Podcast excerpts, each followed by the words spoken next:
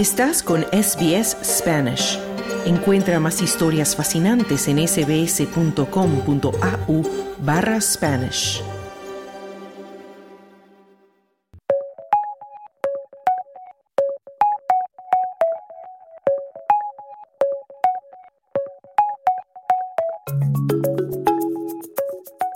Y entramos ya de lleno en nuestra sección de cibertendencias y saludamos a nuestra compañera Bianca que nos trae, como siempre, toda la información de las plataformas digitales. Comenzaremos, Bianca, hablando en este domingo de Meta y de las nuevas medidas de protección para menores. ¿Qué tal? Cuéntanos. Hola, muy buenas tardes. Y sí, bueno, pues comenzamos hablando de Meta en este 2024 y bueno, pues por una vez no es para mal, porque muchas veces hablamos por desgracia de Meta para mal, sí, sino para bien, ya que eh, ha sido pues eh, la última en anunciar medidas de protección para nuestros adolescentes tanto en Instagram como en Facebook. Según podemos leer en un comunicado de la propia compañía, comenzarán a ocultar cierto tipo de contenido dañino eh, dentro de esas dos principales redes sociales. Una configuración que se va a implementar de forma automática a todos los adolescentes de estas redes aplicándose pues la configuración de este control de contenido mucho más restrictiva en estos casos, ¿no? Hablamos de menores de edad. Algunos de estos contenidos van a estar relacionados, o bueno, están relacionados con desórdenes alimenticios o eh, temas de autolesiones o temas de suicidio.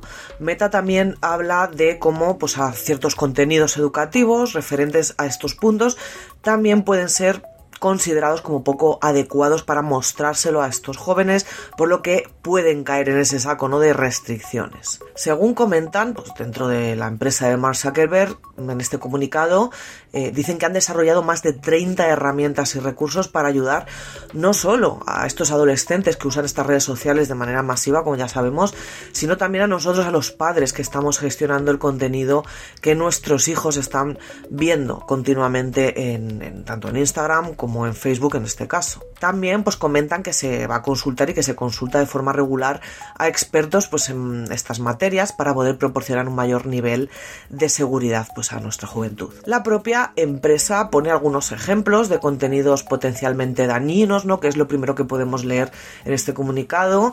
Eh, algo un poquito más allá de lo obvio, como sería pues el contenido que promueve directamente el suicidio o las autolesiones, ¿no? Comentan un ejemplo en el que alguien publica sobre una lucha que tiene constante sobre unos pensamientos autolesivos, ¿no?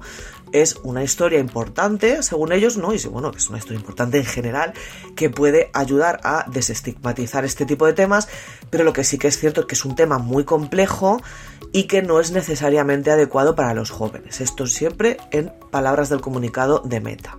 Este es uno de esos casos, ¿no? Que comentábamos que pues, podría verse como mm, no dañino, ¿no? Porque es alguien que cuenta una experiencia, algo que quizás sea beneficioso, beneficioso pues para un chico, una, persona joven que está teniendo los mismos problemas y quizás se sienta identificado con esa persona y le sirva de algo, no le sirva para bien, pero sí que van a entrar en el saco de las medidas de meta para prohibir ¿no? directamente ese contenido. Comenzará a ser eliminado este tipo de contenido eh, de las experiencias de los adolescentes tanto en Instagram y Facebook, pues con la idea de que estos no se recomienden en los lugares más propensos, como son los Reels, por ejemplo, o los Explore, que son ahora mismo donde se suelen meter prácticamente todo el mundo. Comentan pues que también van a dejar de mostrarlo en, tanto en el feed como en las stories, e incluso si lo comparte pues otra persona a la que estamos siguiendo. Todo esto también, pues aparte de como hemos comentado, pues de temas de suicidio, que son temas muy delicados, también se va a aplicar eh, algo que es muy problemático dentro de estas redes sociales, que es los, los trastornos alimentarios, perdón, que como por desgracia sabemos, en los casos más agresivos pueden provocar muchísimos problemas como son los TCA. Estos cambios van a empezar a aplicarse a menores con cuentas eh, de, menores. Esto también es un poquito relativo porque ya sabemos que es muy fácil engañar a la máquina, pero bueno, demos por hecho de que toda la gente joven está usando una cuenta con su edad real, ¿no? Pues se va a aplicar a menores de 18 años dentro de los próximos meses y bueno, pues ya completamente implementados de aquí a nada tanto en Facebook como en Instagram. Pero como siempre esto va a ir despacito. Como ya sabemos, este tipo de cambios se suelen implementar de una manera paulatina, si no pues puede haber sobresaturaciones de la red y entonces va a ir poquito a poco. Todo esto, toda esta configuración de control de contenidos, ¿no? Podemos llamarla, se va a aplicar automáticamente a estos adolescentes, pese a que ya se aplica, que esto también lo hemos comentado aquí, a estos adolescentes que se registran por primera vez desde hace unos meses en estas redes sociales, tanto en Facebook como en Instagram. Recordamos que la edad mínima son 13 años. La diferencia es que ahora estos cambios se van a ampliar a, pues, a esos adolescentes que ya estaban usando estas aplicaciones.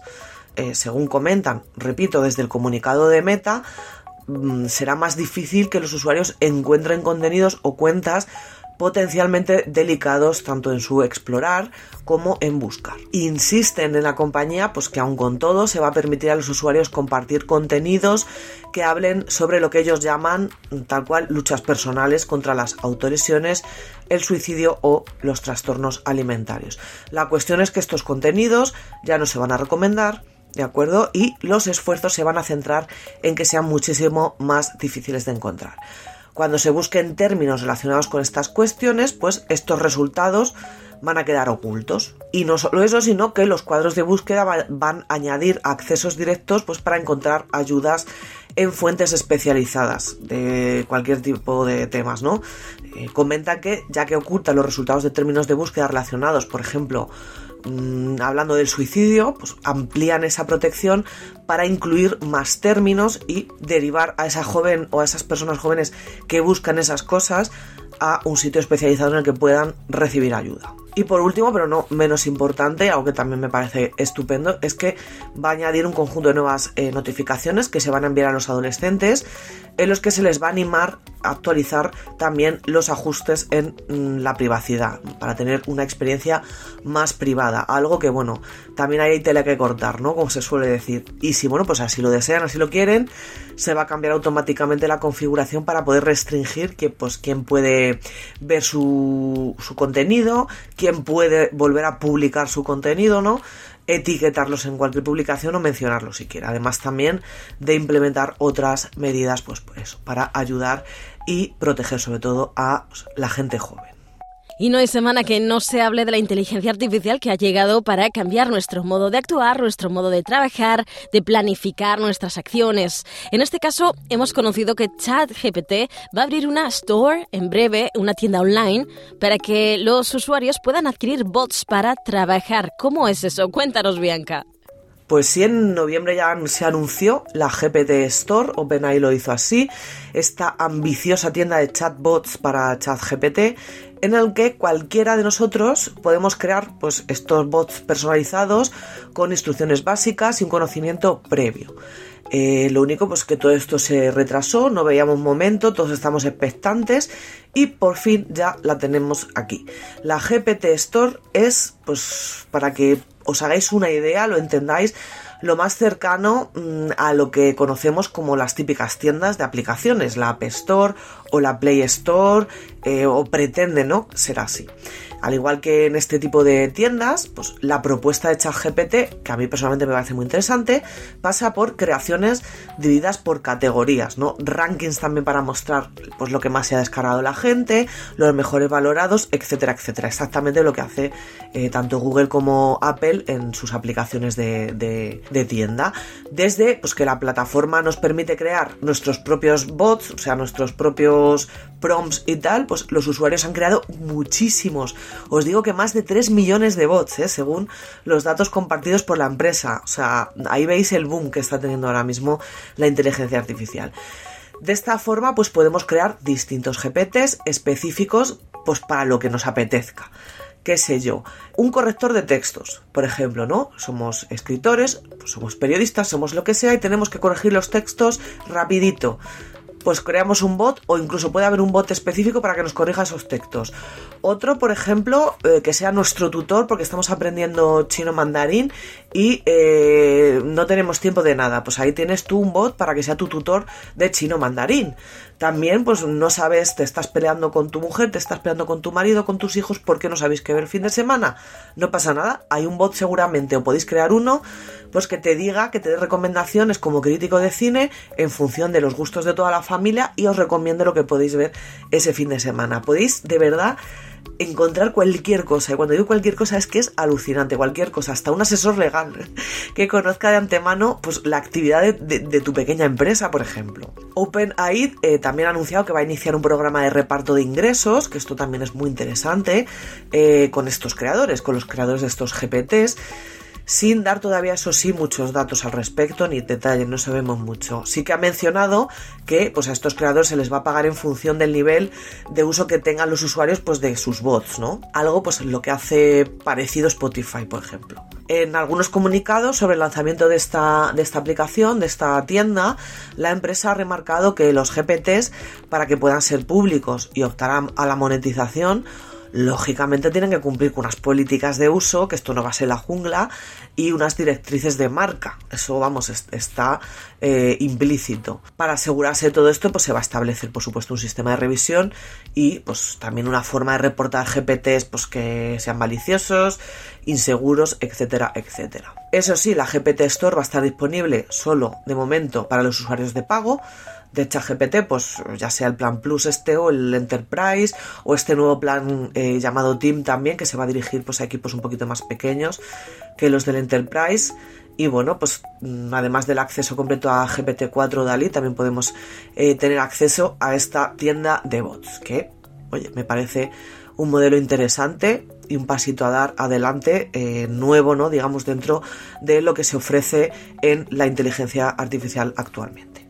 Y para finalizar acabamos con una iniciativa muy bonita que podría llevar nuestro nombre hasta la luna. Bueno, pues hablamos de Viper, vamos a terminar con Viper, este rover lunar que como bien has dicho va a explorar pues eso, la luna, en concreto el polo sur de la luna para encontrar recursos como hielo o, agua.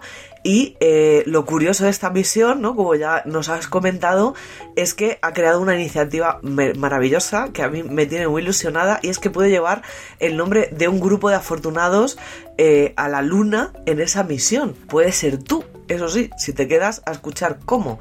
En un comunicado lanzado por la propia NASA, aseguran pues eso, que van a enviar el nombre de ciertas personas a la superficie de la Luna al bordo de este Viper, del rover Viper. Y lo podemos hacer mediante una página web, que ahora os comentaré qué página web es, antes del 15 de marzo, o sea que todavía tenéis tiempo. Y va a recuperar, va a recopilar, perdón, un buen puñado de, esos nombres que se envían ahí para pues llevarnos a la luna. Tenéis que entrar en www3 con el número 3.nasa.gov, es decir, gov, www3.nasa.gov barra send your name with Viper aunque si ponéis en Google Send Your Name with Viper o mandar mi nombre eh, Viper, os va a salir directamente la página. A modo de recuerdo, para el que lo haga, va a generar como una tarjeta de embarque, yo tengo la mía, ficticia por supuesto, en esta misión Viper eh, con nuestro nombre o con el nombre que nosotros pongamos ahí, con la idea de conmemorar esa experiencia. También pues nos han pedido que compartamos estas solicitudes usando por supuesto el hashtag SendYourName. Y bueno, pues este Viper, o, como sería en, en español, rover de exploración polar de investigación de volátiles, casi nada, va a explorar el entorno más extremo del polo sur de la Luna, pues para ver si encuentra hielo u otros recursos potenciales en el satélite, pues en una misión que tendrá lugar a finales de este año, de este 2024, y va a durar 100 días. Y ojo que puede estar nuestro nombre por ahí, ¿eh? Y bueno, pues con esta iniciativa, la NASA, pues eso, nos permitirá a nosotros participar en algo que de otra manera pues sería imposible, mandar nuestro nombre y apellidos y adjuntarlos con este rover. A ver, os explico cómo lo tenéis que hacer, repito el nombre de la página web, sería 3 3, o sea, ponéis 3 w un 3.nasa.gov barra send your name with Viper, with Viper, ¿de acuerdo? Y una vez que estéis allí, Simplemente, pues le, vais a dar ahí, ¿no? Que quieres tú poner tu nombre y simplemente pones tu nombre y tus apellidos, o el nombre de tu nieto y los apellidos de tu nieto, o lo que tú quieras, y eh, le das a, crear. También hay que escribir un pin que te lo inventas tú. Puedes poner pues, vuestra de nacimiento o vuestro teléfono o lo que queráis entre 4 y 7 dígitos, creo que es, para que luego puedan encontrar dicho nombre más fácilmente, recordarlo luego por si acaso y se os generará esta maravillosa tarjeta de embarque. Y por qué no podéis participar en algo que de otra manera sería imposible, ¿no? Que participáramos nosotros en alguna misión de este tipo. No es una iniciativa nueva, pero sí que es cierto que es la primera que se hace pues en este 2024. Esta campaña se llama Envía tu nombre con Viper, envía tu nombre con Viper, podéis poner eso en Google si no encontráis la página web y bueno, pues va a finalizar como os he dicho el 15 de marzo, así que tenéis tiempo, podéis hacerlo varias veces, no solo una vez, podéis descargar esa tarjeta virtual, imprimirla y ponerla donde queráis y bueno, pues también os ofrece una vista general de la misión dentro de esa página web, así también como pues esa opción de convertirnos en un invitado virtual de Viper a la luna.